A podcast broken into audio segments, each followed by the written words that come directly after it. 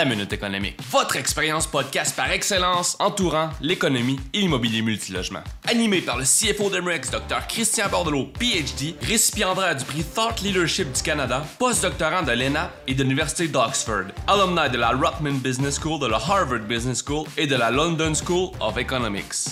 En plus d'avoir enseigné à l'Université de Montréal et de Carleton, vétéran des Forces armées canadiennes, il a été président ex officio scientifique chez IGO, directeur fédéral de la pratique de l'évaluation financière, à titre d'économiste en chef chez Raymond Chabot Grant Thornton, et finalement chair du Centre de l'excellence sur le financement de l'habitation en tant que premier spécialiste à la SCHL. Co-animé par Philippe Poisy, professeur en ingénierie financière au Collège MREX, actuaire et investisseur immobilier, Philippe a travaillé 10 ans à la tarification et l'évaluation des produits d'assurance traditionnels ainsi que des produits financiers plus complexes. Fellow de la Society of Actuaries et l'Institut canadien des actuaires, Philippe dirige son entreprise Service Conseil en plus de détenir un portefeuille grandissant d'immeubles à revenus. Hey, salut Christian! Ça va? Ça va toi? Ouais, content de te voir. Yes!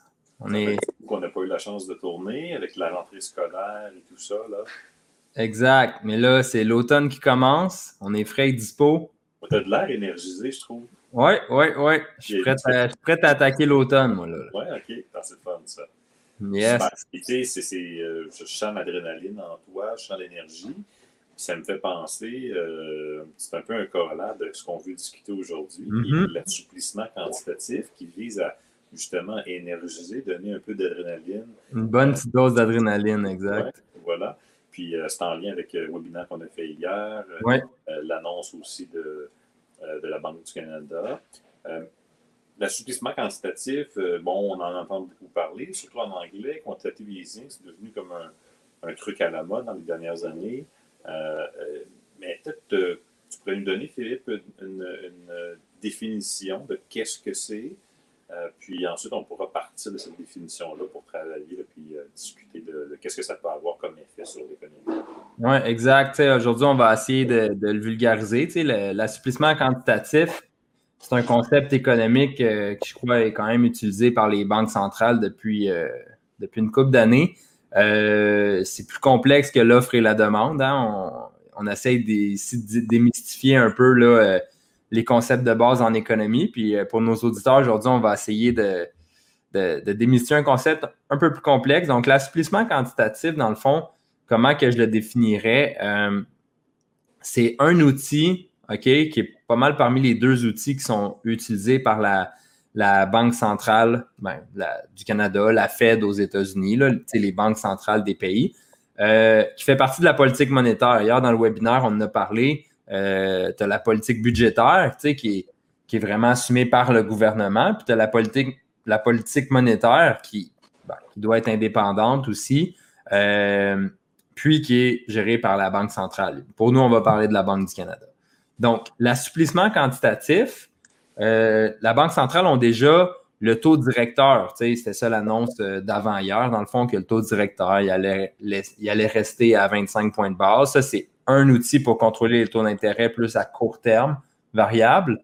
Mais on avait parlé dans notre épisode des taux d'intérêt qu'il n'y a pas juste les taux variables à court terme. Il y a la courbe des taux d'intérêt au complet qui va, euh, dans la plupart des pays, jusqu'à 30 ans. Mais l'assouplissement quantitatif, je le définirais comme l'outil de la Banque centrale pour avoir la main mise puis un peu plus de contrôle sur ces taux d'intérêt-là. Donc, les taux d'intérêt euh, 1 an, 3 ans, 5 ans, 10 ans, toute la courbe, euh, pour, dans, le but, dans le but de stimuler l'économie dans certaines conditions. Fait que, si on le garde simple, garder les taux d'intérêt bas.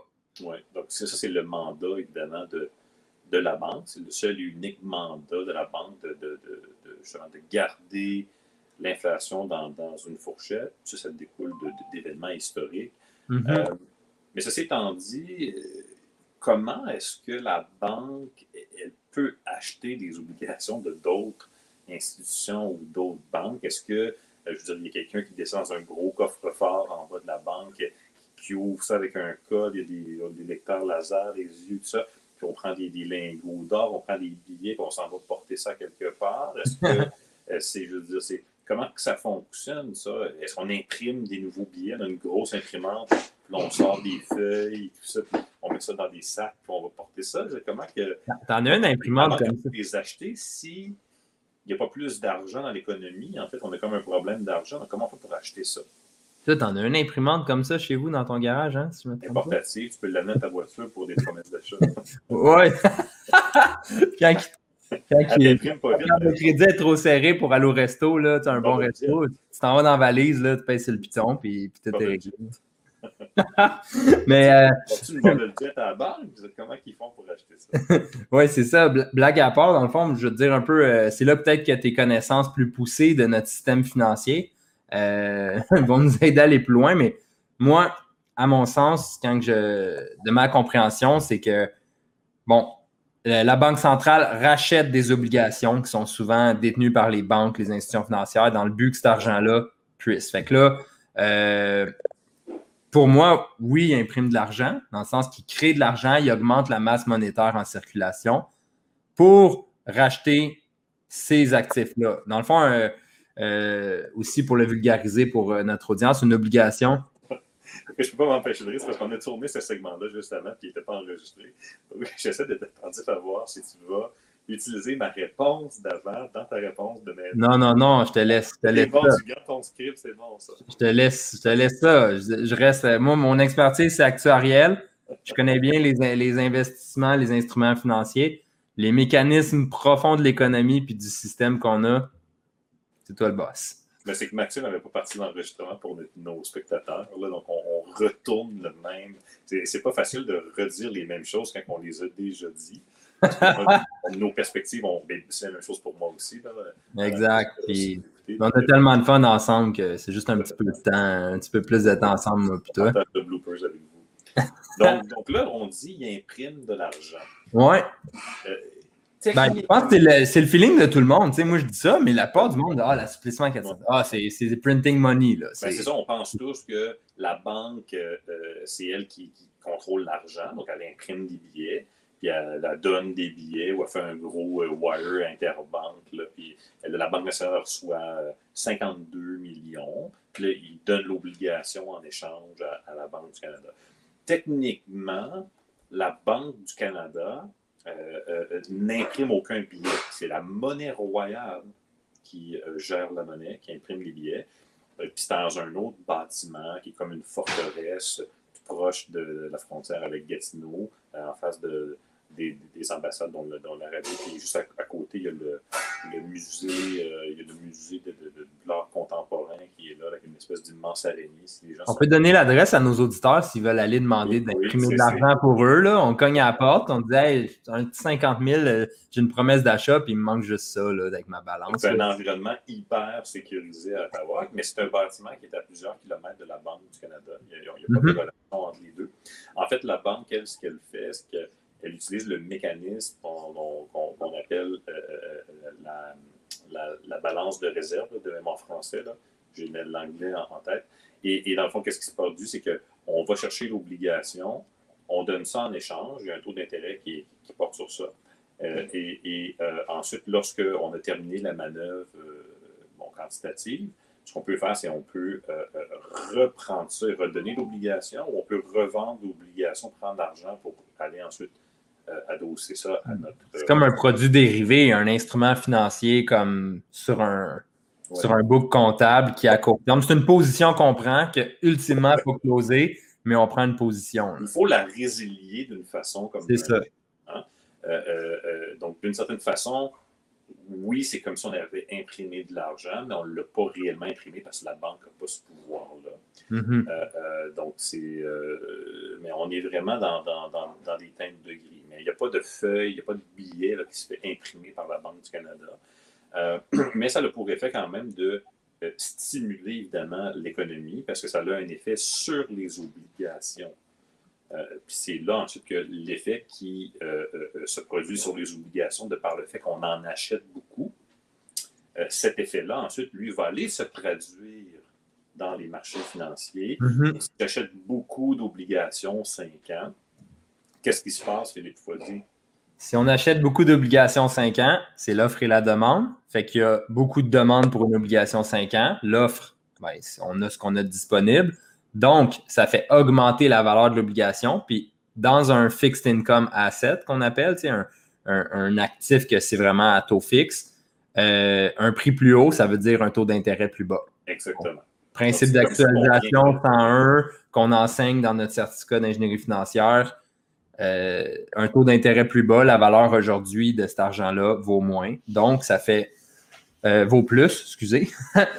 Donc, ça fait augmenter euh, la valeur de ces actifs-là. Et qu'est-ce qui se Une question pour toi. attends, attends, sur 10 ans, qu'est-ce qui va se passer? Si on achète beaucoup de 10 ans? si on achètes beaucoup de 10 ans, il faut que je recreuse dans, mes concepts, c'est la courbe de taux. Là. ben, techniquement, sur le 10 ans, les, investisseurs ont une attente de rendement selon des horizons. Il y a des risques, puis il y a une liquidité dans le marché qui est associée à chaque horizon de, prêt. Euh, techniquement, si je prête au gouvernement du Canada pour 5 ans versus 10 ans, il y a une logique qui devrait se respecter. Une logique qui est. C'est comme un mécanisme sous-jacent, j'essaie de. C'est comme euh, implicite. Dans le prix, ça doit s'ajuster parce que les investisseurs, sinon, il y a il y a de quoi qui n'est pas rationnel. Mettons que les taux d'intérêt 5 ans baissent énormément à cause d'un assouplissement quantitatif, mais c'est sûr que sur les marchés, il n'y a plus personne qui va vouloir acheter, si ça se transige à ce prix-là, une obligation de 10 ans au même prix qu'avant, parce que sinon, ça ferait un trop gros gap. Puis euh, dans les théories financières, bon, on parle d'arbitrage, le profit gratuit, mais là, les gens pourraient prendre des positions sur du 10 ans, d'autres sur le 5 ans, puis techniquement, le gap se refermerait. Comme, comme si on dit qu'une action en bourse est mal évaluée, techniquement, il y, a du, assez de monde smart qui vont le catcher pour prendre des positions dessus, puis que naturellement, le prix s'ajuste. Donc, c'est un petit peu ça aussi que c'est la courbe de taux. Après ça, les mécanismes exacts de comment que le, gouvernement, tu sais, je ne sais pas l'assouplissement quantitatif, s'il rachète vraiment sur chaque terme ou il concentre certains termes, puis ils, savent que la, ils anticipent que la courbe va naturellement euh, s'ajuster. C'est ce. En fait, il, y a des, il y a des centaines d'économistes qui font des calculs pour essayer d'éviter de, de, de, créer des malformations. Ouais, de disturb la, la yield curve, là, la courbe de. En achetant, parce que si tu achètes juste du 5 ans, là, tu peux comme créer un problème, une espèce de, de Frankenstein dans, dans le futur. il y a plein de gens qui deviennent captivés par des arbitrages, mais c'est pas ce que tu veux faire. Ce que tu veux, c'est stimuler ah, de quoi de cohérent et rationnel pour ne pas laisser. Tu essaies, dans le fond, de comme lever tous les leviers un peu en même temps. La quantité exacte, ben, il y a des économistes qui vont faire des projections avec qu'est-ce qu'on pense qui va s'en venir, puis comment ça va s'en venir. les attentes sur les marchés, j'imagine, les attentes implicites dans ce qu'on voit sur le marché, puis tout. C'est très complexe. Il y a des modèles euh, éprouvés, il, y a, toutes sortes de versions de ces modèles-là, qu'on essaie plein d'affaires, puis là, on prend une décision. Euh, c'est pas une science exacte, donc euh, il y a beaucoup de mhm. spéculation dans ça, surtout quand tu tombes dans, des, dans du, 5 ans et plus. Là.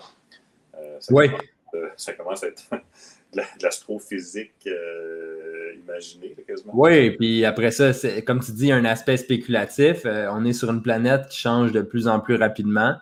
Dans 20 ans, dans 30 ans, c'est quoi qui va être là? Puis quand on prête son argent sur 30 ans, il y a des composantes d'inconnus. Moi, j'ai déjà entendu dans un bureau dans mon ancienne vie un très haut VP dire que la compagnie X ne voulait plus investir dans des obligations de plus de 10 ans. trouvait ça trop risqué. Même des corporatives très solides, des compagnies comme euh, Apple aujourd'hui, que tout le monde considère super solide, dans 20 ans, il y a tellement de choses dans le monde qui peuvent changer. Est-ce que ça existe encore? Tu comprends ce que je veux dire?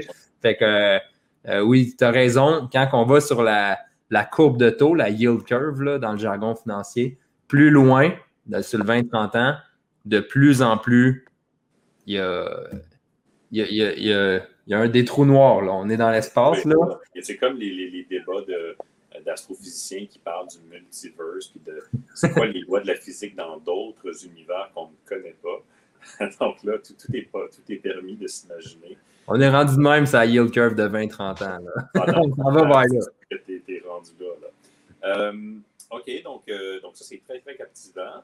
Là, ceci étant dit, maintenant qu'on comprend, bon, qu'est-ce que c'est d'une part que l'assouplissement, puis euh, euh, qu'est-ce, comment ça fonctionne, puis qu'est-ce, qu'est-ce que ça fait d'une certaine façon au niveau de la Banque du Canada, comment elle achète les obligations, puis qu'est-ce que les obligations font. qu'est-ce qui fait actuellement que dans le contexte de la COVID, on, on ait envie d'en faire de l'assouplissement puis on en fait autant qu'on en fait maintenant? Quelle est ton, ton, opinion par rapport à la situation actuelle qu'on connaît? Ouais. 18 mois, 24 24 mois, ben pas 24, 18, et puis, puis, les mesures d'assouplissement de, la COVID. Dans le fond, moi, je pense qu'on peut vraiment retourner à c'est quoi qui s'est passé en mars 2020, puis c'est quoi l'impact qu'il y a eu sur l'économie pendant tout ce temps-là.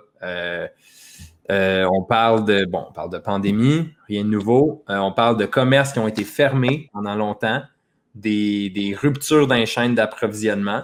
Euh, tu, te rappelles notre, notre bel épisode sur le prix du bois, hein? tu, nous avais, tu nous avais bien expliqué vraiment comment de, de la, le gars qui coupe avec sa hache jusque dans le Rona, tous les différents niveaux de chaîne d'approvisionnement, comment que ça pouvait être disturb justement, là, comme vraiment euh, dérangé par des choses comme un confinement, comme euh, euh, des, secteurs entiers de l'économie qui ne roulent plus, comme le tourisme. Mais dans le fond, quand l'économie ne va pas bien, la façon classique, puis là, c'est l'économiste en tout pour renchérir là-dessus, de restimuler, c'est de baisser les taux d'intérêt pour encourager la consommation, la prise de position, quasiment encourager le risque, mais tu sais, comme de, de, de justement, les investisseurs immobiliers, les taux d'intérêt baissent, qu'est-ce qu'on fait? On achète des blocs, on les rénove, le coût de la dette n'est pas haut, puis on, fait de l'activité économique. C'est quoi qui s'est passé pendant ce temps-là? La construction n'a jamais autant roulé. Euh, les notaires n'ont jamais autant roulé. Fait que c'est la baisse des taux, le but, puis de l'assouplissement quantitatif, c'est de rouler l'économie en gardant des taux d'environnement bas un environnement de taux bas. Puis si j'ai une question peut-être aussi, euh, je ne suis pas un pro de l'assouplissement quantitatif de l'historique, mais si je ne me trompe pas, ça a beaucoup été utilisé à partir de 2008, la crise financière qu'il y a eu. Est-ce que je me trompe? Tout à fait. Ben, c'est là qu'on a découvert, d'une certaine façon, le, potentiel et la force. À, ce moment-là, la cause était différente. Il y avait un exact. espèce de credit freeze et pour euh, euh, libérer le crédit, bien, on a, dans le fond, euh, fait ces, mesures-là pour que les, banques soient, de certaine façon, forcées de prêter. Donc, la, perspective était différente. On ne le faisait pas nécessairement pour baisser les taux, quoique ça a eu cet effet-là. Puis c'est là qu'on a goûté à, l'effet de taux bas sur l'économie, qui ont dopé l'économie, puis qui ont permis de euh, sortir, euh, on se rappellera, on a vécu une des plus grandes crises modernes d'économie. Euh, probablement qu'on pourrait le dire sans s'abuser du, G7. Et, on est ressorti de cette crise-là extrêmement rapidement comparé à des crises historiques qu'on peut regarder ou même mm-hmm. plus récentes dans d'autres pays. Donc, on, est sorti vraiment, vraiment rapidement. Puis, euh, quand on regarde au niveau du, taux de chômage, les choses, c'est revenu rapidement à la normale. On se rappellera que déjà en 2011-2012, on était reparti sur une lancée. Ah oui, exact. On le voit dans le graphique. même, euh, même 2013, je ne me souviens pas. Je pense qu'en même en bourse, il y avait eu quand même des années records parce que justement, là, c'était. Oui, donc, ça, c'est quelque chose qu'on a goûté à, l'effet euh, économique de ça. Et puis pour nous, au Canada, c'est vrai aussi aux États-Unis, c'est pas vrai de tous les pays, mais, mais nos deux pays euh, sont euh, économiquement extrêmement dépendants de la construction. Le mm-hmm. secteur de la construction euh, dans notre économie est, très, très, très important. Et, et, on, on, dit construction, on pense à des, à des John Doe avec un cas de construction jaune, mais il y a toutes sortes de choses qui tournent autour de l'industrie de la construction. Euh, on dit de faire des services professionnels. Donc, quand la construction va bien, ben, les services professionnels vont bien. Euh, les gens qui travaillent dans la construction gagnent euh, de bons salaires, souvent qui sont régis par toutes sortes de, mesures, des décrets, etc. Donc, ils ont des bons salaires. lorsque eux, ça va bien, ça, c'est des gens qui sont souvent reconnus d'un point de vue économique comme de grands consommateurs on va consommer de la vacance, ça fait du camping, c'est en bateau, puis on va par là, euh, ça mange au restaurant. Donc, ça, ça amène beaucoup d'activités économiques quand la construction va bien. Euh, et puis, euh, ben, tous les services professionnels autour vont bien. et les gens, ayant de nouvelles possibilités de logement, vont, vont être tentés de faire des transactions pour changer d'habitation. Donc, le secteur financier va bien, tout va bien. Donc, c'est un, un, secteur qui est très, très, très important, particulièrement au Québec. Même, on peut le comparer en, ampleur presque à la santé. Mm-hmm. donc, c'est des, des, secteurs qui sont très, très importants, tout comme dans certaines villes, c'est des villes qui sont dépendantes presque des universités, de la clientèle universitaire pour le développement économique. Euh, donc, la construction, c'est très important. Donc, l'effet de baisser euh, les taux à travers les mesures d'assouplissement quantitatif, ça le turbo, ouais. chargé les, euh, le secteur de la construction. donc, on voit une certaine manifestation dans les médias. Les gens ont dit l'immobilier est en feu, puis là, c'est bon ou c'est pas bon, puis une sorte de monde qui se positionne par rapport à ça. Mais disons que c'est un effet qu'on veut avoir. On veut avoir cette activité économique-là euh, pour contrecarrer le marasme que la COVID amène dans d'autres secteurs économiques qui, eux, ne sont pas autant impactés par la mm-hmm. baisse des taux, mais qui n'ont pas non plus une importance économique aussi grande que la construction. Si tu as le choix entre euh, énergiser la construction ou la restauration, qu'est-ce qui a le plus d'impact économique dans notre économie? Ben, évidemment, c'est l'industrie de la construction le plus grand impact économique mm-hmm. au niveau de notre PIB, de n'importe quelle mesure que la restauration peut en avoir, même si on aime tous aller sur une terrasse, euh, manger un, un, linguini ou un fajitas ou je ne sais pas quoi que vous mangez.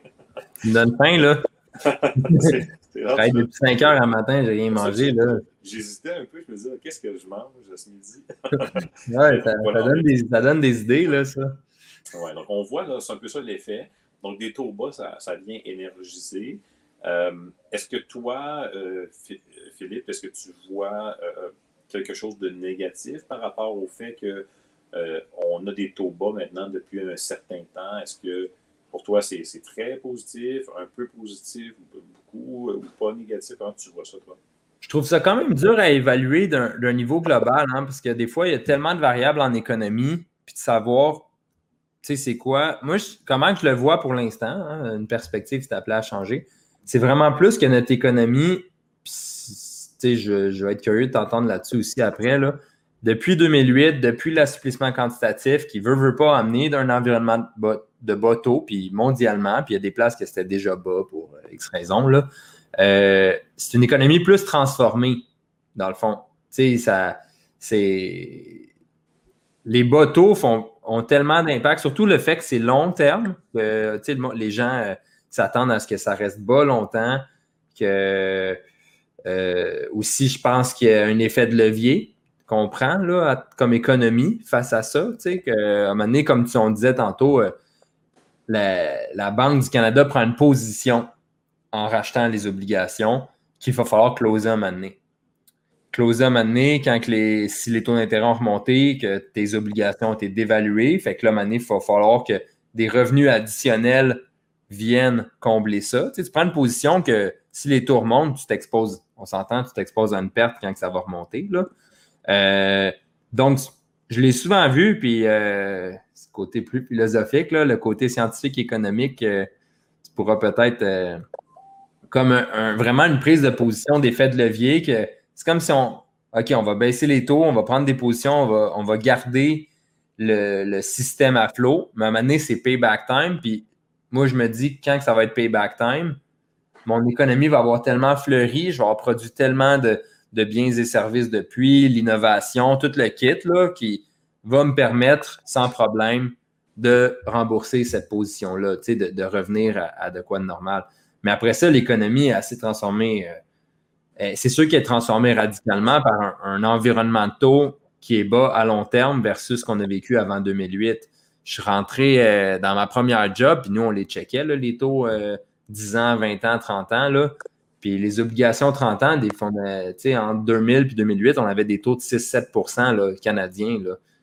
Euh, les régimes de retraite étaient contents de ça.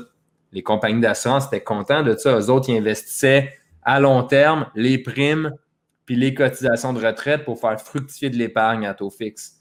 Puis toutes les projections étaient basées là-dessus la crise des régimes de retraite, les déficits, c'est tout, c'est quasiment des sujets actuariels, mais euh, c'est toutes des choses qui ont été causées par l'environnement de bateau. Mais d'un autre côté, tu as l'immobilier qui a, fleuri à travers ça. C'est une business à gros effets de levier.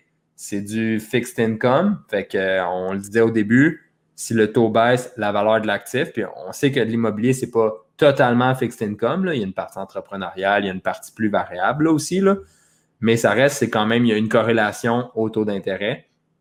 Puis ça fait une inflation sur ces actifs-là, alors que d'autres, comme des régimes de retraite, des produits d'assurance, ont perdu de la valeur du point de vue de, la personne qui émettait ces produits-là. Donc, c'est vraiment une transformation de l'économie qui est majeure, puis qui est quand même en partie due à l'assouplissement quantitatif qu'on a dû faire, qu'on a dû commencer à faire parce qu'en quelque part, il y a des courtiers greedy aux États-Unis qui ont émis des hypothèques, euh, des hypothèques faciles, des ninja loans, hein, ils appellent.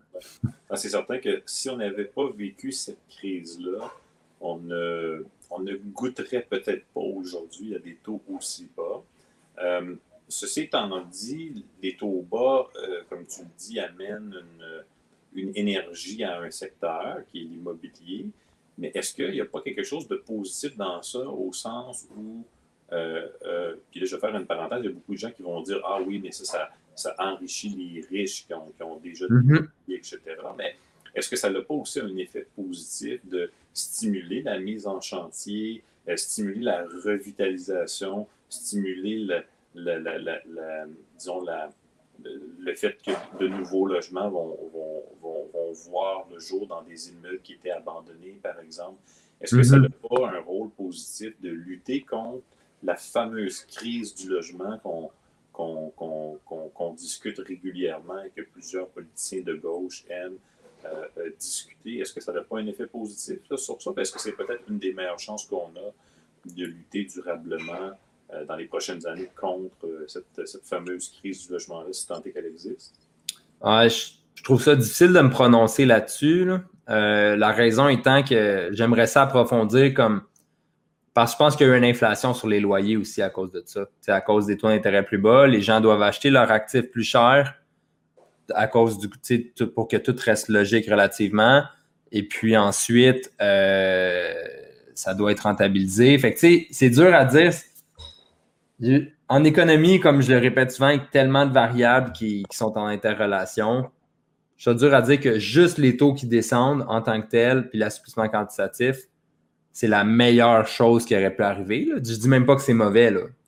Tu, me comprends, là? Euh, je ne suis même pas là à dire que c'est mauvais. J'ai plus de la misère à me situer là-dessus. Hmm. Parce que, tu sais, on, sait que euh, une des. Évidemment, c'est la base même justement de, l'économie, de l'offre et la demande. On sait mm-hmm. que euh, pour avoir une, crise du logement, ben, ça veut dire qu'il y a un manque d'unité, parce que si le marché était en équilibre, ça, serait, impossible d'être dans un état de crise. Exact. Euh, donc, il manque des unités. Et quel est l'effet d'une baisse des taux? Ben, ça contribue à amener plus d'unités on pourrait dire, oui, peut-être ces unités-là vont être un petit peu plus chères, euh, mais si au fur et à mesure on ajoute des unités sur le marché, on augmente l'offre, ultimement, à terme, le. c'est sûr que ça va stabiliser les prix, ça, c'est sûr que ça va stabiliser aussi.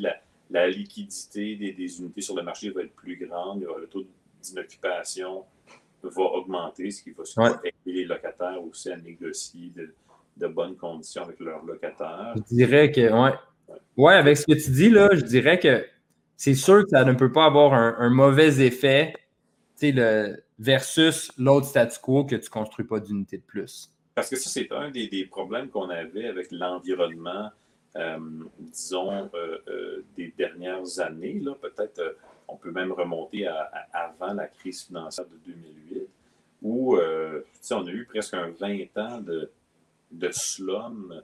Ça n'a pas construit grand-chose, hein? Oui, aujourd'hui, on vit la crise en partie à cause de, ces années-là où la population a augmenté, on a augmenté les seuils d'immigration, il y a de plus en plus de gens qui vivent. Mais ça ne s'est pas construit en conséquence, exact. Exactement. C'est intéressant, oui. Ouais, aujourd'hui, on vit avec ça et euh, euh, euh, on n'a jamais réussi à mettre en œuvre des politiques publiques économiques et financières pour lutter véritablement contre le problème. Et, c'est de façon fortuite à travers le virus, le corona, de COVID-19, euh, Delta Mu, que finalement on se trouve à produire plus d'unités qu'on n'en a jamais produites euh, dans Mhm. les euh, 30 dernières années. Donc, c'est un petit peu ironique quand même que cette situation-là mène à ça. Euh, on a tenté de le faire, on n'a pas réussi. Euh, puis c'est finalement c'est la COVID un peu qui vient euh, à- amener. Ouais, plus- on peut quasiment dire effet boule de neige de encore les taux bas, euh, concentration de l'économie sur ce secteur-là parce que le reste est fermé. Fait que ce serait. Ouais, c'était intéressant comme, euh, comme là, a ça, qu'on a parlé de ça, que va-t-il se passer lorsque euh, la banque va vouloir récupérer euh, ses notes de, de, de, de- Exact. et, et- et soit vendre les obligations ou euh, les redonner, les échanger ou quoi que ce soit? Donc, qu'est-ce qui va se passer dans, euh, dans le marché? Euh, Est-ce qu'on va voir une hausse des taux d'intérêt? Est-ce que les, les actifs immobiliers vont baisser? Qu'est-ce que tu penses qui va arriver lorsque la séance, appelons-le comme ça, appelons-la comme ça, la séance d'assouplissement quantitatif va se terminer? Ben, c'est une très bonne question. Je rajouterais la question quand? C'est quand le moment qu'elle va se terminer. Euh, Puis là, quand, quand ça se termine, c'est juste on arrête d'en racheter. Fait qu'on on arrête de, de prendre ces positions qui injectent de l'argent dans le marché. Là, ça, c'est une chose. Après ça, c'est quand qu'on va fermer nos positions. C'est jusqu'à quand qu'on a pour le faire. Puis c'est quoi qui nous oblige à le faire? Pourquoi on ne le ferait pas dans 100 ans? Je lance ça comme ça, tu sais, dans le sens comme euh, on, on aime ça pelleter par en avant, mais tu sais, on jase. Tu as un taux d'intérêt quand même là, qui est applicable, donc tu, tu dois, tu dois en tenir compte. C'est pas- 100 ans, c'est pas encore réaliste, mais oui, tu peux retarder. Non, exact, mais dans le fond, c'est- c'est c'est une question qui, qui va avoir la conséquence, comme c'est quand la décision, puis ultimement, c'est c'est quoi l'impact, puis aussi, euh, euh, c'est quoi que les autres pays font. Parce que si tout le monde fait la même chose en relatif, tu sais, j'ai- posé la question à Nicolas hier, euh, je pense même avant qu'on commence à tourner, ou je ne me rappelle plus. Euh, tu sais, si, si, on, sa- si on était, tu sais, s'il avait checké, là, nous, le Canada, en assouplissement quantitatif versus les autres économies majeures du G7, là, tu sais, comme on parle des États-Unis, de la France, l'Allemagne, toutes, toutes les autres, tu sais, c'est. Parce qu'à un moment donné, si t'es le seul qui fait ça, qui prend ces positions-là, on le dit, ça peut dévaluer ta monnaie, ça peut faire plein de choses, en tout cas. On ne rentre pas dans les détails, mais, euh, mais c'est c'est un peu ça aussi que, que je serais curieux de voir. Mais le jour qu'on arrête de le faire, puis qu'on reclose ces positions-là, c'est qu'on doit les obligations qu'on avait rachetées, ben, il faut les régler ou il faut, les, euh, faut les renvoyer ces marchés. Puis c'est là, c'est l'effet contraire. Ça va monter les taux d'intérêt. Parce que là, c'est le contraire, c'est plus la demande qui est trop forte qui fait baisser les taux, c'est l'offre qui va devenir trop forte versus la demande. Donc, augmenter les taux. Qui commande ça? Hein? Qu'est-ce qui va commander ces actions-là qui vont survenir à un moment donné? Selon moi, c'est la vigueur de l'économie, la reprise, de savoir que de prendre cette position-là, on va être capable. C'est l'inflation toujours de la banque. L'inflation. L'inflation. Donc, lorsque, euh, lorsqu'on va être confronté à une in- inflation qui va commencer à dépasser la fourchette et qui, selon les modèles et les courbes, semble être euh, dans une certaine croissance, ben, on va dire parfait, euh, on arrête d'acheter euh, euh, et à un moment donné, ça, ça va comme donner un effet. Puis ensuite, si ça continue de progresser, ben, on va Là, on commencer commence à, à, à- à- à- à revendre. Là. à vendre nos obligations qu'on a. Puis ça, ça va avoir pour effet de, de normalement de réduire ça en, en réaugmentant les, taux d'une certaine façon. Donc, c'est vraiment à la lecture de l'inflation qu'on va voir, donc la vigueur de l'économie. Si on essaie de, de, si on avait une petite boule de cristal, on, on, essaie de voir quand tout ça pourrait survenir, ben, ce serait pas nécessairement fou de s'imaginer que lorsqu'on aura véritablement pris le dessus sur le virus, tant que c'est possible un jour, on nous disait l'année passée, ben, ça va être cet été, on, tout le monde va être vacciné, donc on, on- on va, on va être sorti de crise. Là, on semble de plus en plus recommencer une crise. Je regarde beaucoup qu'est-ce qui se passe aux États-Unis, dans d'autres Ouais. pays, en Europe euh, aussi, Ouais. l'Europe de l'Est. Euh, donc, on, on dirait qu'on retourne encore dans la crise. Donc, po- possiblement qu'on va rester dans cette situation-là encore peut-être un autre 12 mois, peut-être un, autre Mhm. 18 mois. Euh, ça, c'est si on n'a pas un, un mu qui est résistant au vaccin qui commence à se répandre, puis qu'on doit encore refermer des secteurs euh, de l'économie. Euh, Aujourd'hui, il parlait dans le, dans le journal que la, plus grande partie des cas à Montréal proviennent des restaurants et des bars. donc là, il y a plusieurs médecins qui disaient, ben là, peut-être si on veut arrêter ça, il va falloir comme arrêter ce secteur-là à nouveau. donc, ça va être basé sur ça, parce qu'une fois qu'on va avoir traversé ça, on, s'attend à ce que l'économie retourne dans une direction qu'elle avait auparavant, mm-hmm. euh, euh, particulièrement avec des, seuils d'immigration qui sont très élevés, donc il y a de la croissance dans l'économie au Canada qui va se poursuivre avec ça. Euh, nonobstant que ce soit les libéraux, les conservateurs qui prennent le pouvoir, on peut s'attendre à une, immigration qui va se poursuivre, probablement entre le, 300 et 500 000 qui se trouve être la, fourchette entre les conservateurs et les libéraux habituellement. Donc, on, va retourner là, mais exactement, on ne pourrait pas le dire. On pensait l'année passée, puis je me rappelle, on avait fait l'année passée même euh, un webinaire où est-ce qu'on euh, on parlait peut-être que cet été, ça allait. L'été 2021, tous nos problèmes allaient être réglés. Exactement. Euh, puis bon, voilà, on est encore un peu là-dedans. Ouais. Ça revient qu'on n'a pas de boule de cristal. puis dans le fond, pour les investisseurs immobiliers qui écoutent, les taux d'intérêt vont remonter, on ne sait pas quand, mais après, c'est vraiment, ça va revenir à de la gestion de risque. Je pense que l'assouplissement quantitatif, on a fait un, bon, euh, un bon tour là-dessus. Euh, je trouve très intéressant comme, euh, comme, comme, épisode, je trouve. Puis notre vidéaste, Maxime, va mettre dans la description du vidéo les liens pour les articles sur notre site de mrex.co qui ont été sortis là, par, par les divers intervenants de chez MREX. Là on en a une coupe qui parle de l'assouplissement quantitatif puis qui peut venir compléter un peu là, ce, que, ce que moi et Christian on a discuté aujourd'hui. On vous invite à, aller les lire également. Merci Philippe Foisy. Yes, merci, docteur Christian Bordelot. On se revoit la, semaine prochaine ou en fait on se voit euh, à une retraite? Oui, on se voit à une retraite la semaine prochaine, puis on va se revoir assez vite pour d'autres tournages. On l'a dit, on a un automne, euh, on est en feu. C'est la rentrée à la minute économique. Merci tout le monde, à bientôt. Yes, merci, bonne journée.